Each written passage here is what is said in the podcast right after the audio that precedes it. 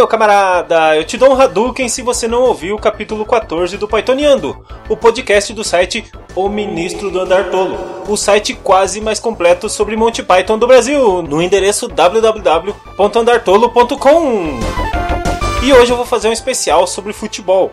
Sobre futebol, sobre filosofia pythonesca e um pouquinho assim de Willy Wonka. Não percam!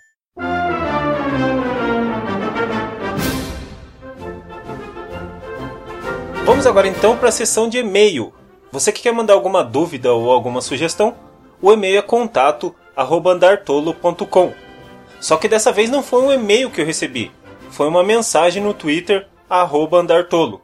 Eu recebi uma pergunta da Spook Maris, Spook Maris, não sei. Ou se for em francês, Spook Marie. Ela é de Osasco. Ela diz: Adoro o Beckenbauer e o sketch do jogo do futebol dos filósofos. Eu queria saber como ele foi convidado para fazer esse sketch.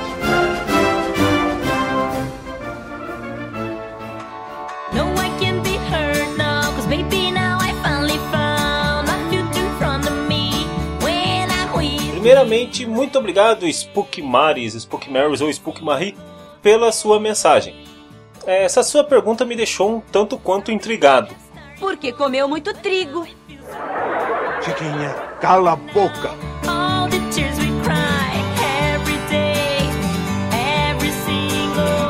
Então eu pesquisei, pesquisei e pesquisei e descobri que não é o Franz Beckenbauer real que participa daquele sketch, mas apenas um ator, infelizmente, e também não consegui encontrar quem era o ator que fez aquele papel.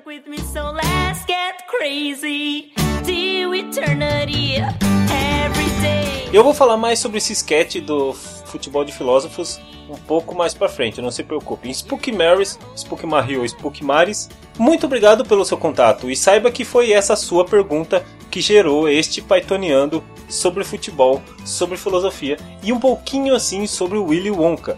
Um grande abraço!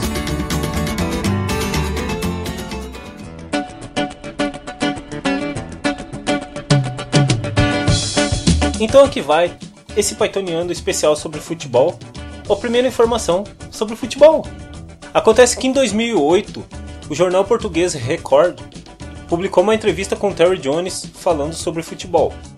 Nessa entrevista, Terry Jones afirmou que não tem tempo de ver televisão.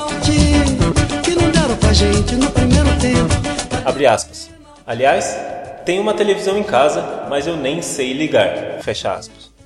Quando o repórter perguntou para que time os membros do Monty Python torcem, ele respondeu: o Mike Palin torce para o Sheffield Wednesday. O Eric é do Chelsea. Terry Gilliam é fã do New York Yankees, que é um time de beisebol. E o John Cleese vê qualquer jogo que estiver passando na televisão, que a propósito ainda não sei ligar.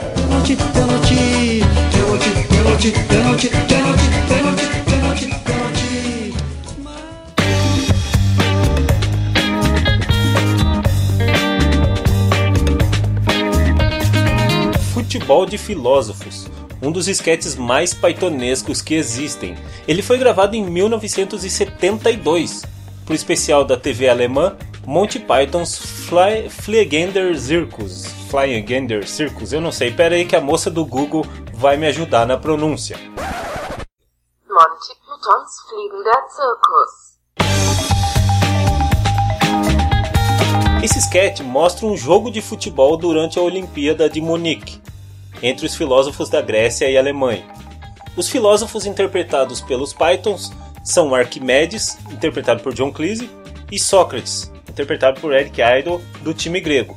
Do time alemão é Hegel, interpretado por Graham Chapman, Nietzsche, por Michael Palin, Karl Marx, interpretado por Terry Jones, e Immanuel Kant, interpretado por Terry Gilliam. Michael Palin também é o locutor do jogo. O juiz é o filósofo chinês Confúcio, e os bandeirinhas são os filósofos São Tomás de Aquino e Santo Agostinho. É muito interessante porque os jogadores se preparam muito enquanto entram em campo. Fazem aqueles movimentos típicos dos jogadores de futebol enquanto eles aguardam o apito do juiz. E quando o juiz apita, acontece aquela quebra de expectativa que só o Monty Python nos proporciona. Como é um jogo de futebol, a gente fica esperando os filósofos saírem atrás da bola e jogarem, fazer vários gols. Só que quando o juiz apita, os filósofos fazem o que os filósofos fazem: filosofar suas teorias. No primeiro tempo do jogo não acontece nada, e no segundo tempo também não. Quer dizer, não acontece nada não. Eles ficam filosofando. Quando resta um pouco mais de um minuto para o jogo terminar, Arquimedes grita: Eureka! Dá o primeiro chute na bola e corre para o gol alemão.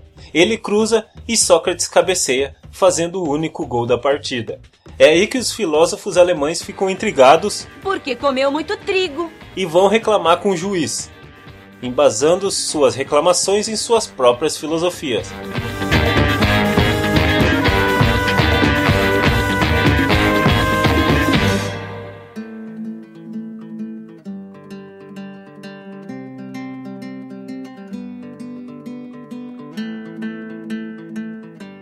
Hegel argumenta que a realidade é apenas um adjunto de ética não naturalista a priori.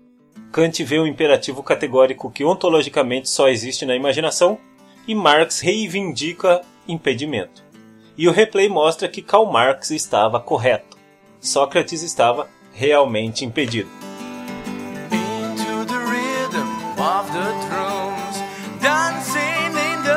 Segundo o site afilosofia.com.br, a reclamação de Nietzsche, que acusa Confúcio de não ter livre-arbítrio, é baseada em sua própria filosofia, que acredita que o conceito é uma criação religiosa para controle da humanidade através da culpa e da responsabilidade. Confúcio, porém, é um defensor do livre-arbítrio e dá cartão amarelo para Nietzsche.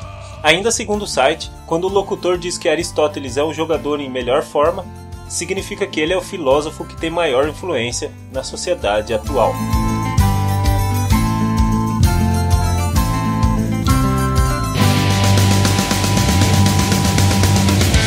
Além do especial para televisão alemã Fliegen der Circus, esse sketch foi incluído no especial Monty Python ao vivo no Hollywood Bowl de 1982. Agora chega de futebol e chega de filosofia, vamos falar de Willy Wonka. Em 1971 surgiu a notícia da produção de um filme baseado no livro A Fantástica Fábrica de Chocolate do escritor galês Roald Dahl. Além disso, os produtores do filme estavam procurando o ator perfeito para interpretar Willy Wonka, o excêntrico dono da fábrica. Ao saberem da notícia, todos os seis Pythons manifestaram interesse no papel, só que eles não foram considerados grandes nomes suficientes para uma audiência internacional, e o papel acabou indo para o Gene Wilder. Se fosse hoje em dia, meu camarada, essa história seria completamente diferente. Eu vou dar aqui minha opinião, eu acho que o Gene Wilder ficou sensacional no papel do William Wonka. E acho que ninguém no mundo vai conseguir desbancá-lo. Curiosamente, os nomes de John Cleese, Eric Idle e Michael Palin foram cogitados para interpretar Willy Wonka na refilmagem de Tim Burton, de 2005. Papel este que ficou acabando. papel este que acabou ficando com Joãozinho Depp.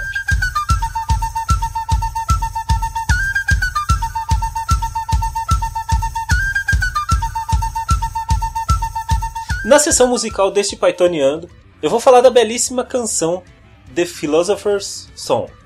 Essa música foi escrita por Eric Idle e apareceu pela primeira vez no álbum Monty Python Live at Drury Lane. A letra dessa música faz uma série de comentários sobre filósofos e seus hábitos relacionados à bebida. A música cita Immanuel Kant, Heidegger, David Hume, Hegel, Wittgenstein, Schlegel, Nietzsche, Sócrates, John Stuart Mill, Platão, Aristóteles, Hobbes, e Descartes. Alguns dos filósofos são retratados de acordo com as suas obras. Na música, Kant era muito raramente estável, porque a sua teoria é de um universo estável. O ensino de Nietzsche da elevação do pulso faz referências ao nascer do sol no início de Assim Falou Zaratustra, ou simplesmente o ato de levantar um copo. John Stuart Mill, Adoecer de sua própria vontade, alude a sua obra sobre a liberdade, que defende a liberdade que não faz mal para os outros e Descartes com Bebo logo existo é uma reviravolta em sua mais famosa frase: Penso logo existo. Com vocês, The Philosopher's Song.